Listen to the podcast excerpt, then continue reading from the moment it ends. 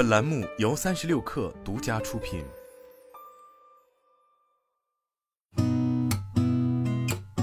八点一刻，听互联网圈的新鲜事儿。今天是二零二四年二月二十号，星期二，早上好，我是金盛。三十六氪获悉，AI 创业公司月之暗面近期已完成新一轮超十亿美金融资，投资方包括红杉中国、小红书、美团、阿里，老股东跟投。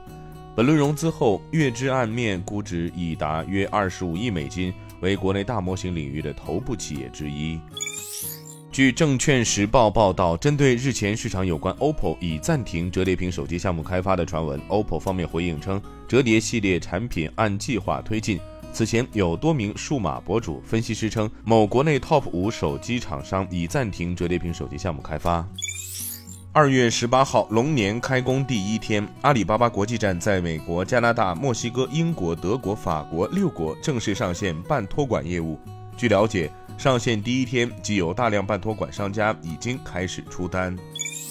据央视新闻报道，从雄安新区二零二四年项目开工运动会上了解到，二零二四年一季度，雄安新区开工项目共五十六个，总投资三百九十一亿元。年度预计完成投资二百八十亿元，项目涵盖疏解配套、创新平台、城市功能、公共服务功能、商业功能等方面。据新浪财经报道，当地时间二月十八号晚间，特斯拉 CEO 埃隆·马斯克在 X 平台上发帖称，特斯拉的视频生成技术是世界上最好的，甚至超过 OpenAI 的 Sora。近日，任天堂目前已成为日本现金储备最丰厚的公司，拥有超过一百一十亿美元的现金储备。这一数字在近年来由于 Switch 游戏机的持续成功和《超级玛丽欧兄弟》大电影的票房统治而大幅增长。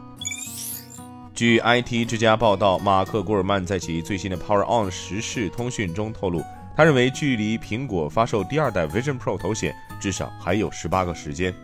古尔曼表示，苹果自二月二号发售 Vision Pro 头显之后，积极收集媒体、消费者的反馈和建议，并通过软件更新方式不断修复各种问题。今天咱们就先聊到这儿，我是金盛，八点一刻，咱们明天见。